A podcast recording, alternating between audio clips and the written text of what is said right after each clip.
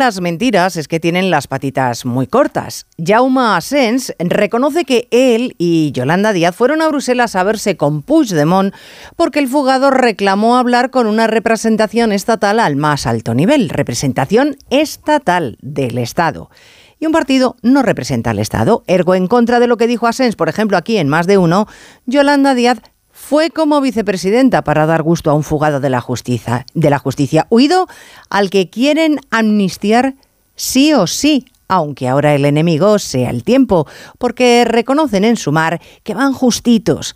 El tiempo es el enemigo del gobierno en funciones, como también los minutos avanzan en contra de los equipos de rescate en Marruecos. Miles de muertos, desaparecidos o heridos en un país que solo ha aceptado la ayuda de España, Reino Unido, Qatar y Emiratos porque tiene cuitas pendientes con muchos otros países que se la han ofrecido.